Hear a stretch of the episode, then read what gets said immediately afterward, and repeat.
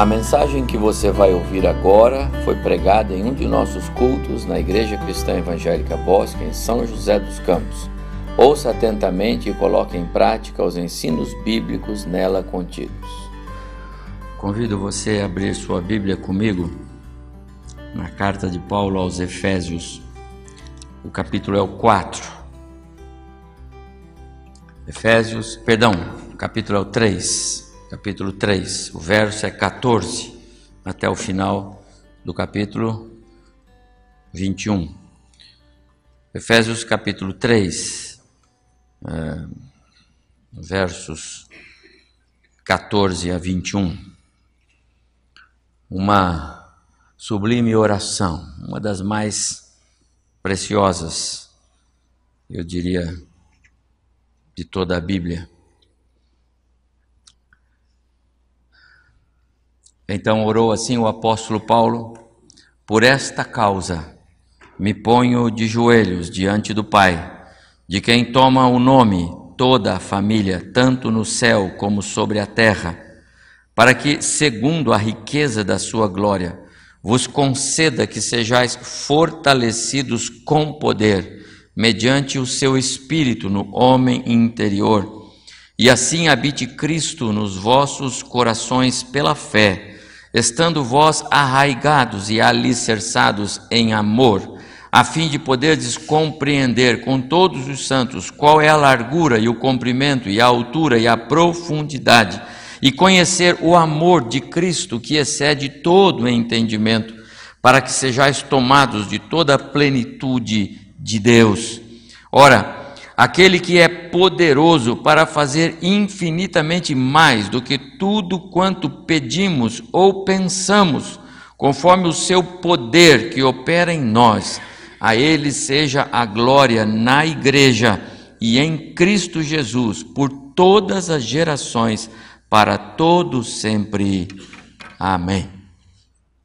Amém. Já oramos? Diácono Valdir orou e eu percebi que ele orou pela palavra e pelo pregador. E eu me senti fortalecido com a oração do irmão, por isso vamos expor a palavra na força do poder desse Deus que nos chama para servi-lo e nos capacita para honrá-lo.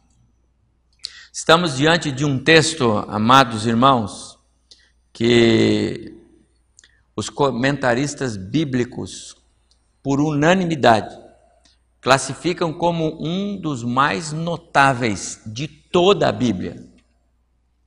Esta oração de Paulo é a segunda oração de Paulo nesta carta aos Efésios. Ele fez uma oração pelos cristãos em Éfeso, lá no capítulo 1, e aqui ele repete, faz uma outra oração no capítulo 3.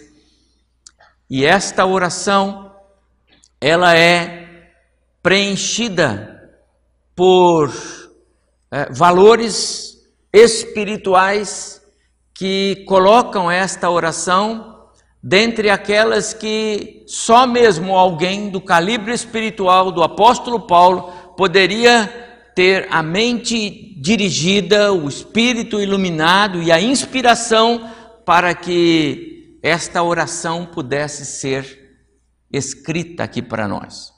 Você sabe que Paulo estava preso em Roma por ocasião da escrita desta carta. Efésios é uma das cartas da prisão que ele escreveu estando preso em Roma por ser um cristão. Só por isso ele foi preso à perseguição e lá estava Paulo e nos momentos que ele estava preso, ele escreveu algumas cartas, esta é uma delas, e certamente ele estava escrevendo, depois ele orava, depois ele escrevia, depois ele orava, e esta oração ele escreve aqui, tendo dito para os, para os cristãos em Éfeso: Olha, eu orei por vocês desta forma. E aí a oração está aqui, uma das mais sublimes orações que nós conhecemos ela é alicerçada numa profundidade teológica sem igual. Algumas afirmações que o apóstolo Paulo faz aqui são difíceis de entender, É a oração de um pastor pela sua igreja, a igreja que ele mesmo é, teve o privilégio de é, começar ali em é, Éfeso. Vale a pena lembrar é, que ah, Paulo já escreveu para eles aqui no início desta carta, e se os irmãos se lembram, eu acho que foi no final do ano passado, nós fizemos uma série de estudos na carta desta carta de Paulo aos Efésios, e vão lembrar que Paulo ele tratou sobre no início desta carta, os primeiros capítulos, até chegar aqui no 3, ele tratou sobre as riquezas do Evangelho, ou seja, os benefícios, aquilo que é, é, é, é, o crente, o cristão tem, só porque é crente, só porque foi chamado para ser filho de Deus. Lá no capítulo 1, quando ele ora, lá a partir do verso 3, bendito Deus e Pai de nosso Senhor Jesus Cristo, que nos escolheu antes da fundação do mundo, nos predestinou para sermos salvos, nos relacionou para sermos adotados na família de Deus, nos é, é, redimiu dos nossos pecados na cruz de Cristo e nos selou com o espírito da promessa, são benefícios conhecidos e Paulo está tratando aqui, nesse começo de carta, de lembrar aqueles cristãos de todos esses benefícios que, a partir da graça salvadora em Jesus, nós, os cristãos, temos. E nós temos, e você sabe disso. Esses princípios, esses valores espirituais, eles precisam ser é, é, é, não só lembrados na nossa vida, mas colocados em prática, em exercício. Por exemplo, nós estamos diante de uma de um domingo pesado para alguns irmãos nossos, como mencionamos a família do nosso irmão Paiote, e nós precisamos estar com ele e fazer com que a nossa proximidade cristã faça-os lembrar de que de temos um Deus que nos assiste, que não nos desampara, que mesmo quando as coisas pareçam sem esperança, Deus é a esperança. É, esses valores cristãos precisam ser colocados em exercício. A fé precisa ser prática, o amor precisa ser é, é, exercitado, coisas dessa natureza que Paulo trata com muita propriedade. Então ele está falando do Evangelho, a riqueza da boa nova da salvação. E por causa desses valores espirituais todos, e considerando que a igreja em Éfeso sofria perseguição, um, um lugar difícil, Éfeso, havia muita é, é, é, idolatria, não é? A, a, deusa dos Efésios estava lá para, para é, é, impedir o progresso da igreja, para esfriar o amor na igreja, essas coisas que nós sabemos pelas Escrituras. Então, Paulo, ele diz assim: por esta causa, por causa da, da, da, do evangelho que vocês já conhecem, e por causa da necessidade de vocês viverem a base deste evangelho, é que eu dobro os meus joelhos diante do Pai.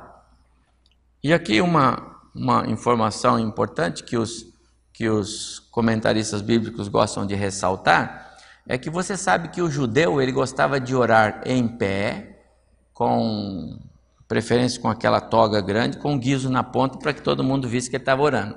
Né? Jesus mostrou isso, né?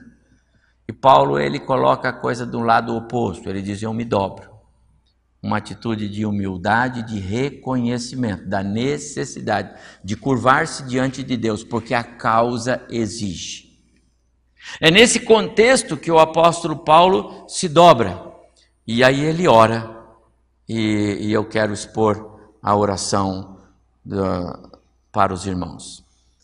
Ah, não, tem uma outra, tem uma outra antes aí, meu irmão? Isto.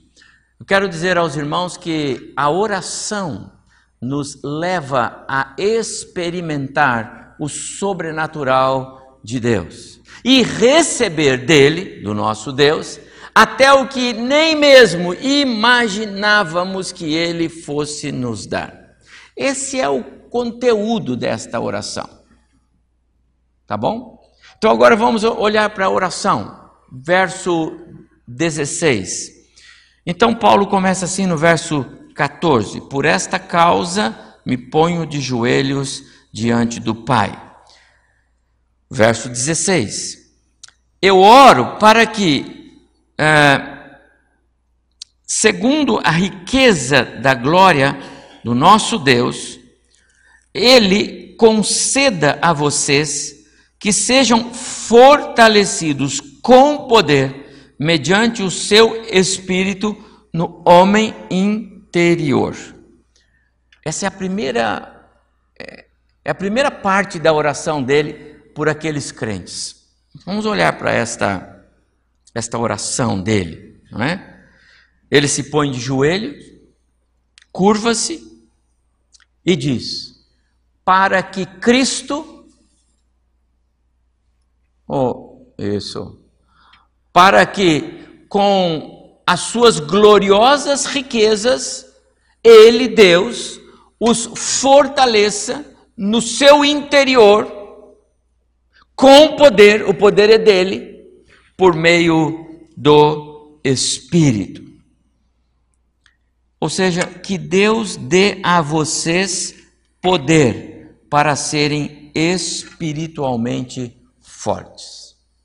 Fortalecimento aqui, irmãos, é fortalecimento nas verdades do Evangelho que ele mesmo, Paulo, havia ensinado aqueles crentes em épocas passadas, quando por lá ele, ele estava.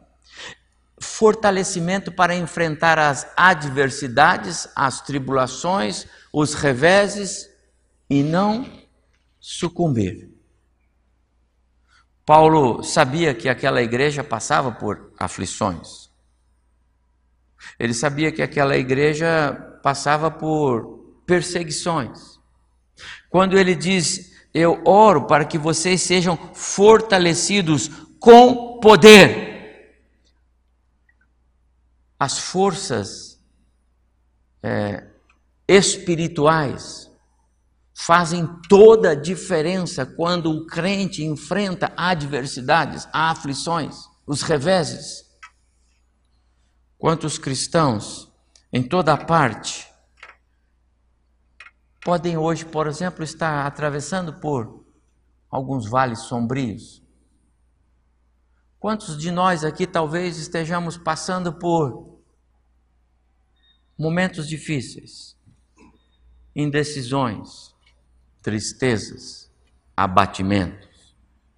Nós temos um irmão nosso passando por uma prova terrível agora por causa da perda da filha, da netinha e que situação difícil. Algumas pessoas tombam diante de reveses.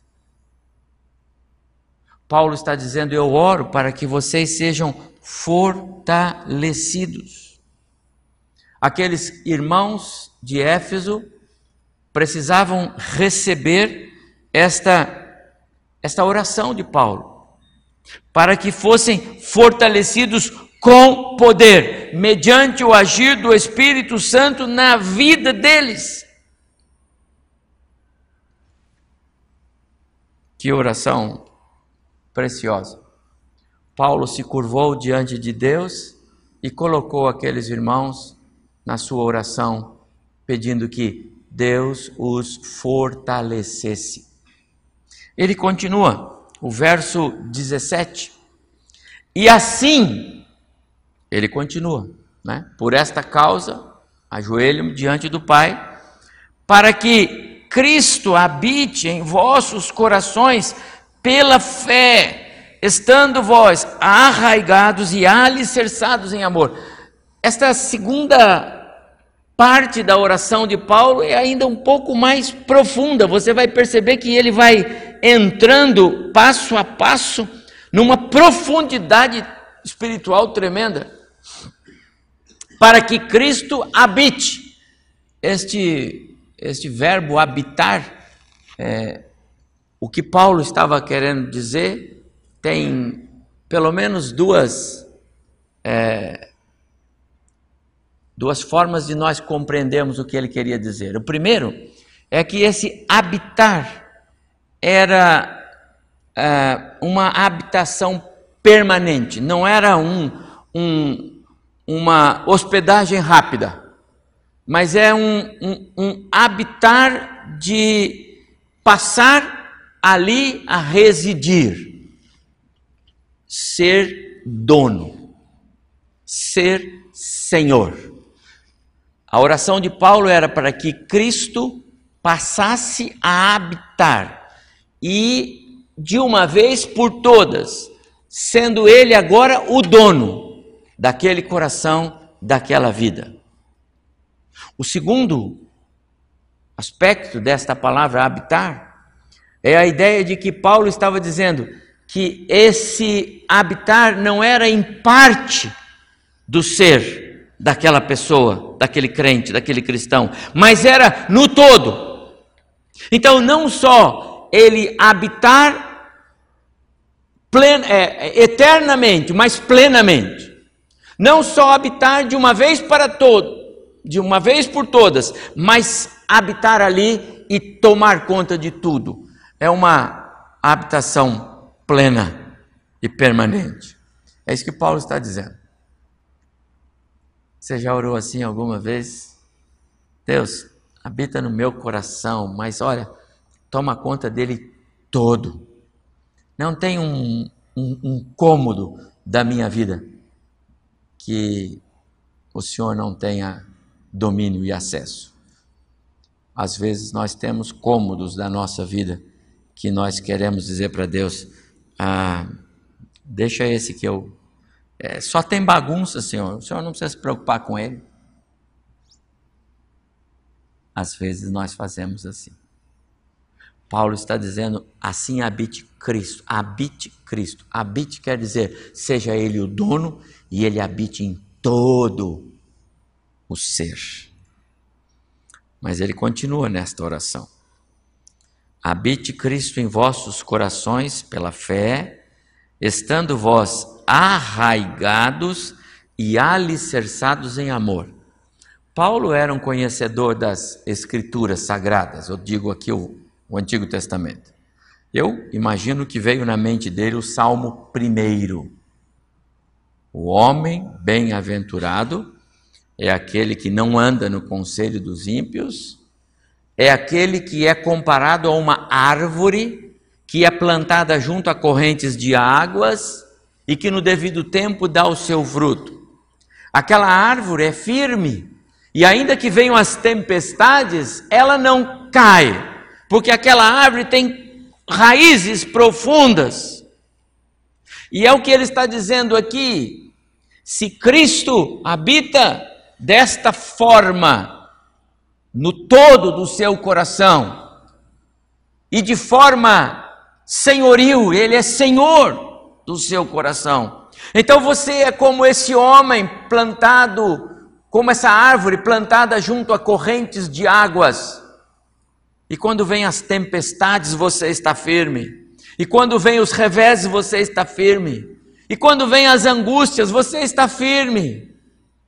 Você não é como um menino levado de um lado do outro só porque ah, alguém falou aquilo, aquilo outro, ou pisou aqui, ou foi ali, pronto. Aí a gente já, já nós já estamos prontos para é, mudar o curso da nossa vida. Não.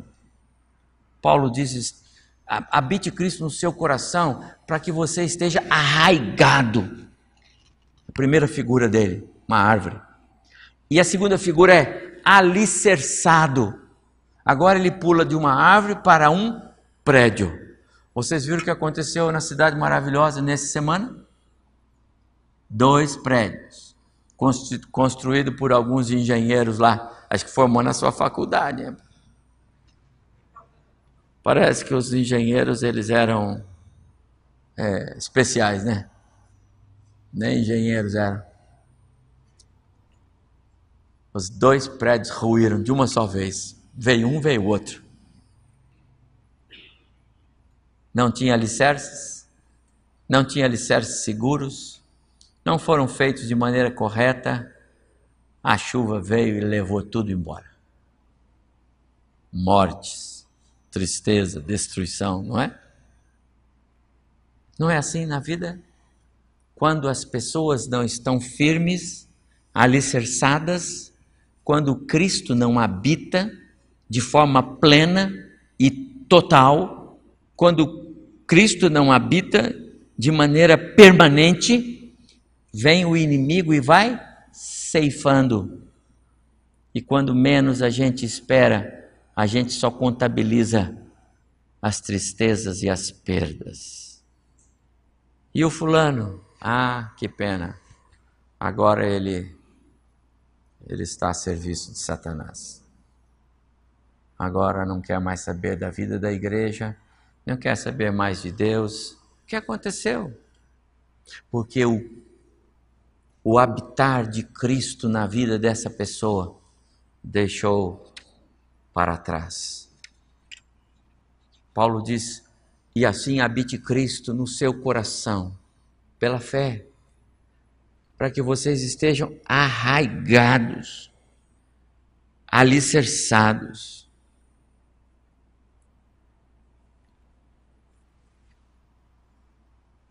Eu tenho visto na minha carreira, experiência e jornada de pastor aqui nesses últimos 24 anos agora, não poucas vezes pessoas que se aproximam e, e eu tenho dito como está a vida com Deus, arraigados, alicerçados, porque essa experiência vale a pena. Vale a pena. Deus não nos deixa, Deus não permite que o, o, o infortúnio bata em nós para nos destruir.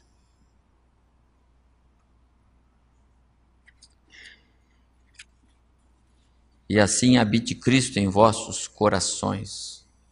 O amor segundo Cristo é a raiz e o alicerce que sustentam tanto o prédio quanto a árvore em meio aos temporais que surgem.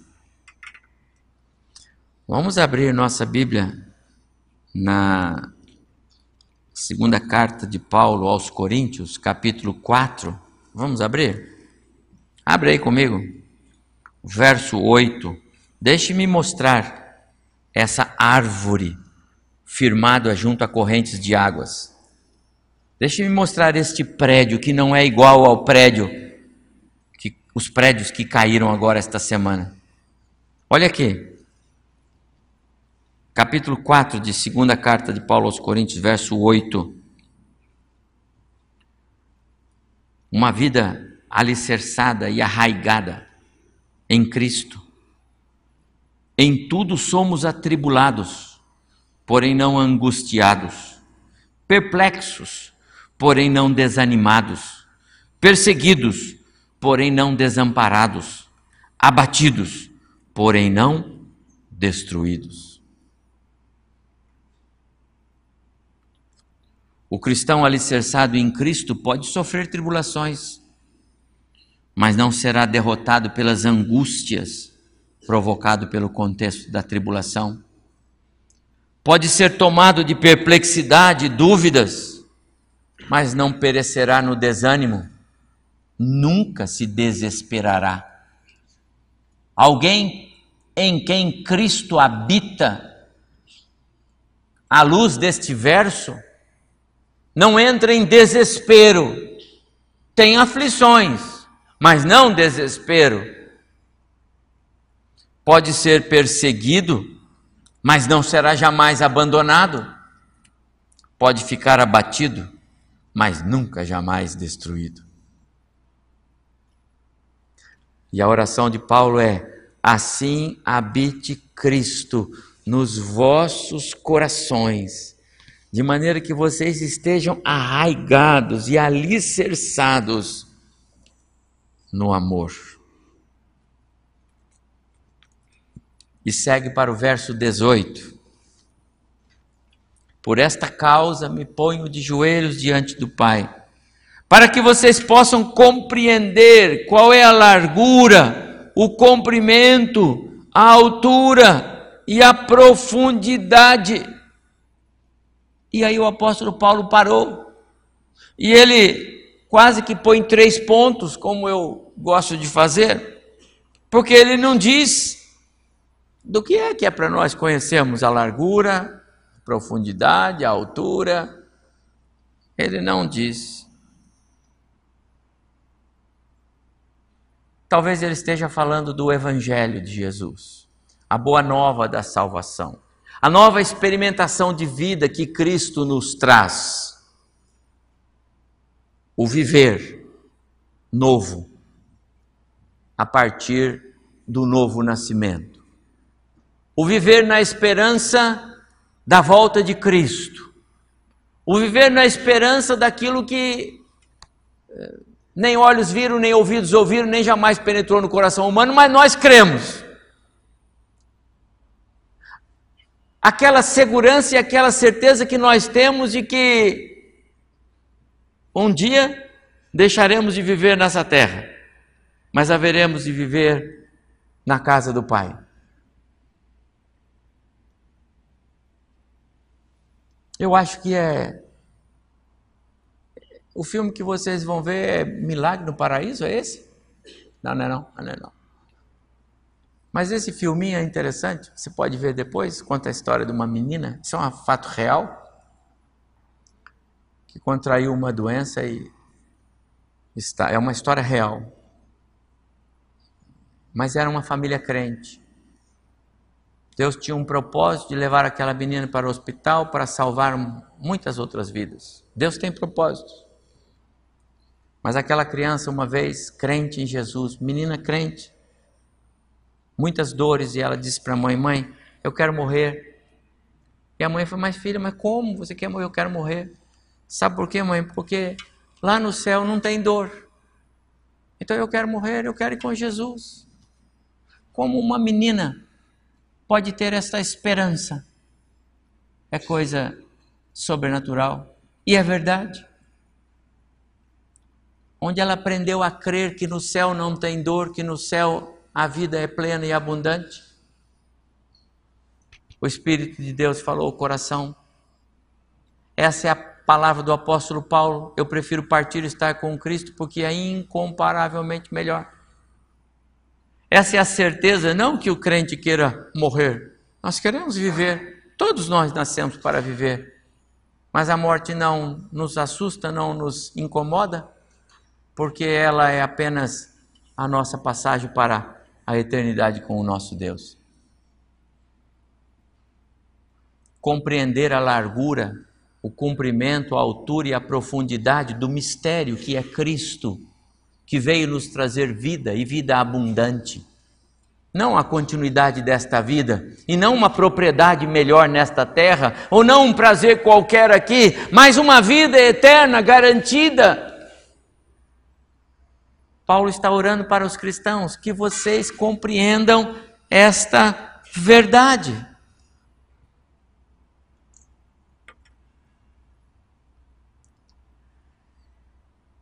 se esta parte da oração já já me causa dificuldade de interpretação aqui com os irmãos, vamos para o verso 19. E conhecer o amor de Cristo que excede todo entendimento Amados irmãos, a impressão que dá em primeiro plano é que Paulo escreveu, depois ele queria pagar, não dava mais tempo, foi assim. Porque como é que nós podemos conhecer ou entender algo que vai além do nosso entendimento? Você consegue entender isso? Se ele mesmo está dizendo que é alguma coisa que está acima do meu entendimento, porque excede, como ele quer que eu conheça? Não parece paradoxal esta oração de Paulo parece um pouco estranha.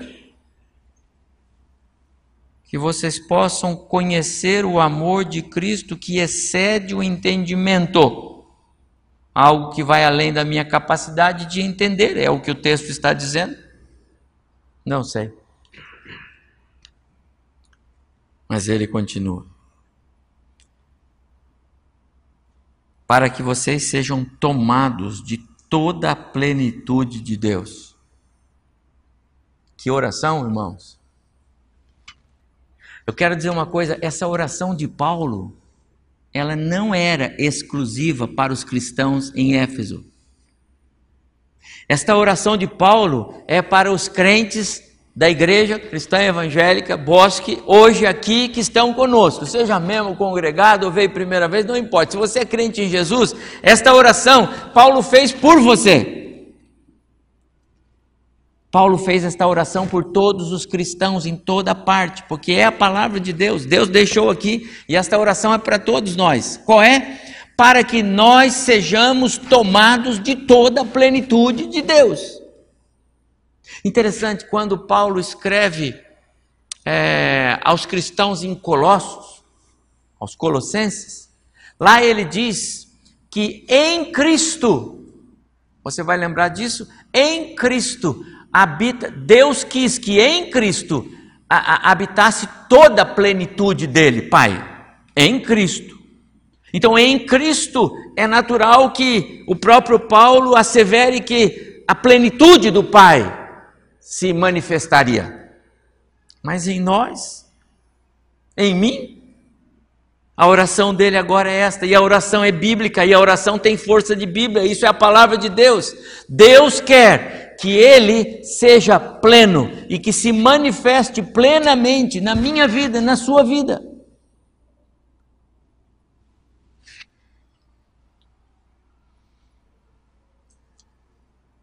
Como isso é possível?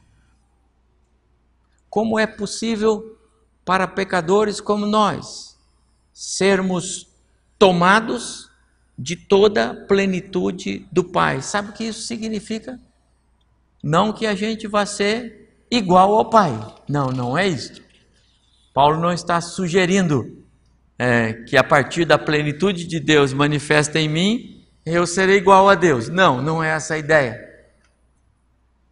Mas ele quer dizer que a partir da manifestação da plenitude de Deus em mim, em você, em nós cristãos, nós viveremos nesse mundo de maneira a é, é, refletir Cristo em nossa vida. Porque é que Cristo é, foi tomado de toda a plenitude do Pai, para que Cristo refletisse o Pai em tudo aquilo que ele fez. E Cristo refletiu o Pai, a tal ponto dele mesmo dizer: Eu e o Pai somos um. O que Paulo está dizendo é que a partir desse dessa manifestação da plenitude de Deus, a sua santidade, a sua pureza, o seu caráter, os seus atributos, não os incomunicáveis, é claro que não. Mas os comunicáveis, a partir de sua manifestação, se essas, ah, ah, essas dimensões espirituais de Deus se manifestarem em nós, então nós estaremos refletindo Cristo. Essa é a ideia. Agora você já imaginou como que é a vida de alguém que quando anda reflete Cristo? É sobre isso que Paulo está falando. Esse é o segredo para sermos mais do que vencedores. De outro lado, esse é o segredo para não sermos derrotados por qualquer vento que venha por aí e nos tomba. E a gente já se aborrece. Basta uma olhada diferente do o chefe lá do trabalho, a gente ia, já estou perdido, você mandado embora. Basta uma notícia ruim lá, aí eu já estou. Basta um, a gente já vai sendo derrotado. Basta um, algumas coisas entre irmãos e a gente já se. Essas derrotas, elas denotam a falta desse habitar plenamente de Cristo e Paulo está orando para que eu ore, eu dobro o meu joelho por vocês, irmãos, para que vocês sejam tomados de toda a plenitude de, de Deus.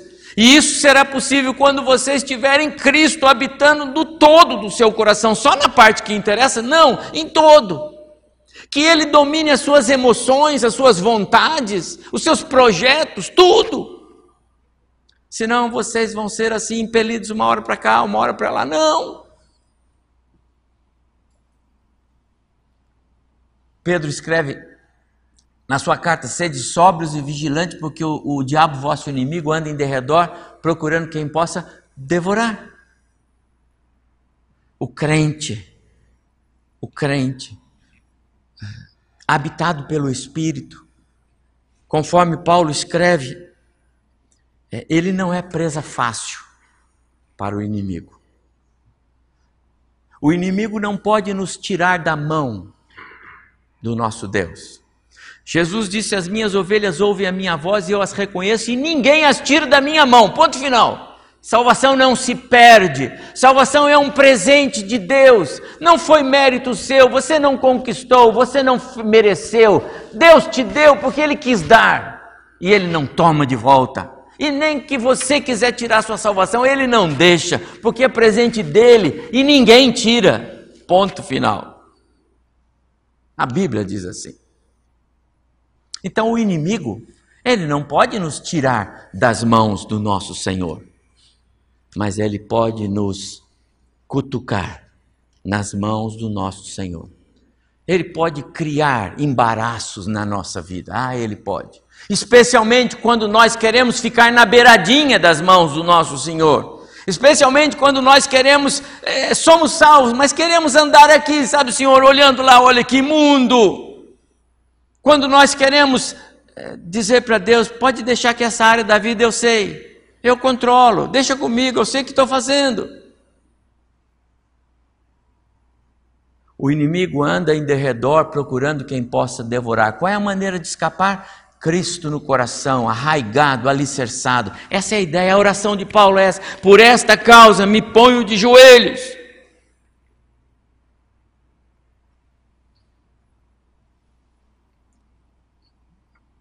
E ele continua, verso 19: Para que vocês possam conhecer o amor de Cristo que excede todo conhecimento, para que não sejam, para que sejam cheios de toda a plenitude de Deus. E agora o 20 meu irmão, agora ele complicou de vez. Eu digo assim porque como é como é esta oração de Paulo, como ela ela nos constrange. Ora, aquele que é, é a conclusão, é a doxologia, né? Ora, aquele que é poderoso para fazer infinitamente mais do que tudo quanto pedimos ou pensamos, conforme o seu poder que opera em nós, a ele seja glória na igreja e em Cristo Jesus, por todas as gerações, para todos sempre. Amém. Você sabe o que Paulo está falando aqui? Você lembra a história de José? Gênesis capítulo 37 começa a história de José. Um menino que tinha sonhos. E lá no capítulo 37 de, de, de, de, de Gênesis, então o José sonhou. E chamou os irmãos e falou: Vem cá, irmãos, vou contar o sonho que eu tive, que eu fiquei tão feliz, um sonho que eu. Meu sonho. É, aí eu gostei. Eu sonhei que nós estávamos fazendo os nossos feixes lá no campo, sabe? Apanhando o trigo e amarrando os feixes. E sabe, de repente, no meu sonho, eu vi o meu feixe em pé e os feixes de vocês todos ao redor se dobrando diante de mim. Então, os irmãos, falta só cortar o pescoço dele ali mesmo, né? Mas eles foram bonzinhos, nós não vamos cortar o pescoço, mas é depois, agora não. José tinha um sonho. E aquele sonho que agradou seu coração mostrava para ele a sua família, os seus, se curvando. Ele que era o menor, no sonho dele ele se via o maior. E que honra para ele sentir-se o maior na sua família. Mas Deus tinha algo para José que era incomparavelmente maior do que ele pensava, do que ele podia imaginar. Os anos se passaram e de repente José está lá, o feixe dele em pé.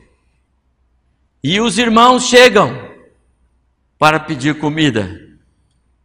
E o feixe José em pé, e os feixes dos irmãos ao redor. E é de verdade, você sabe o que aconteceu. Mas sabe o que mais? Não eram só aqueles irmãos. Todo o Egito se curvava ao feixe chamado José. Toda a terra se curvou a José. E o Faraó disse: Só eu sou maior que você. O resto, todo o Egito e todo o domínio do Egito em toda a terra haverá, haverão de se curvar a você. Você entende o que significa dizer Deus faz mais do que pedimos ou pensamos? Eu não sei se eu, eu minha memória é, registrou com, com fidelidade, mas quando a Malu esteve aqui falando conosco, ela falou de um sonho que ela tinha de evangelizar algumas pessoas no alto de uma montanha, lá onde era aquilo lá, pastor, você lembra? Mongólia? Nepal. E ela falou: Deus abençoa-nos para chegar lá. Eu queria levar a mensagem lá. E Senhor nos abençoa, mas é um lugar difícil. Andava por lugares perigosos. E eles foram, levaram alguns materiais para evangelizar e comida e chegaram lá no alto de um morro, um lugar difícil. E eles, ali eles começaram a, a, a, a cumprir o desejo do coração dela. E ela se sentiu feliz porque ela podia abençoar aquelas pessoas. Mas sabe o que Deus deu para elas ali, para eles ali? Um templo. Eu não sei como eles construíram aquilo lá. Ela contou aqui, eu não me lembro, não é? Mas ela disse aqui: eu imaginava que nós chegássemos lá para alguma coisa, servir aquele povo, e Deus fez uma obra tremenda e foi construído um templo. Um templo. Que coisa extraordinária! Esse Deus que faz mais do que pedimos ou pensamos segundo o seu poder que opera em nós. O que Deus tem feito na sua vida, meu irmão, minha irmã? Será que temos experimentado da plenitude de Deus em nós? Você tem? Você pode dizer que tem experimentado desse Deus na totalidade na sua na sua vida? Você tem experimentado do poder desse Deus agindo no seu ser, controlando as suas atitudes, o seu, o seu mover, as suas reações, as suas ações? Esse Deus que Paulo ora pelos cristãos em Éfeso, para que esse Deus seja pleno na vida deles, portanto, tenha domínio e controle. Esse Deus tem domínio e controle da sua vida. Temos provado desse inimaginável de Deus. Ele faz mais do que eu peço ou do que eu penso, e ele faz. Você pode dizer isso? Ou talvez estejamos bem atrás, dizendo: Ah, como eu queria experimentar esse Deus. Esse Deus tem dirigido você de maneira que você compreende o, o amor de Cristo e assim você consegue viver a vida cristã a partir do amor de Cristo. Como é que é isso, pastor? No relacionamento com seus irmãos, por exemplo? Você consegue perdoar com facilidade? Ou você guarda muito rancor no seu coração? Você tem dificuldade de perdoar e de olhar para o seu irmão só porque ele falhou? Ou aquilo vai ficar marcado e você vai carregar por toda a eternidade? Um dia no céu você vai trombar com ele oh, irmão, tem que pedir um bom. Como que é? Cristo habita plenamente e com a ideia de que Ele é dono, Ele é Senhor do seu coração você pode dizer de verdade que o amor de Cristo dirige a sua vida, os seus pensamentos, as suas ideias, as suas ações e reações? Se o Espírito Santo viesse pontuar agora algumas coisas, como nós nos sairíamos nesse teste? O que é que eu tenho para dizer hoje para Deus? Deus, é, faz isso em mim. Deus, o senhor pode, por favor, pegar essa oração de Paulo aí? E, e, o senhor conhece, porque ele já fez até dois mil anos. O senhor já deve ter ouvido milhares de vezes pregadores usar esse texto. O senhor já deve ter milhares de vezes. O senhor conhece esse texto. Aliás, foi o senhor que ditou esse texto. O senhor pode aplicar esse texto na minha vida? Eu posso ser alvo desta oração? Assim habite Cristo no seu coração. É o meu Senhor de maneira que eu possa é, é, estar firmado mesmo no amor do Senhor, de maneira que eu consiga compreender a riqueza do seu Evangelho e perceber que isso é muito maior do que qualquer dessas coisas que eu vivo aqui nesse mundo. A fim de que eu possa entender que o Senhor é capaz mesmo de fazer muito mais do que eu peço, do que eu penso meu prezado irmão, irmã, meu amigo, você que nos ouve, nos vê pela, pela internet, que tal experimentar algo novo? Que tal experimentar esse texto, essa oração? Quantas vezes você já leu esse texto? Quantas vezes você já se deparou com ele? Mas quantas vezes você passou por ele e disse: depois eu dou uma olhada melhor? O Senhor está dizendo hoje, aqui e agora. É a hora de nós olharmos para esse texto e dizer: Senhor, faz mesmo em mim o que essa oração está dizendo. Hoje, aquela família saiu para uma viagem. Um jovem marido, uma jovem esposa e uma menina linda de seis anos.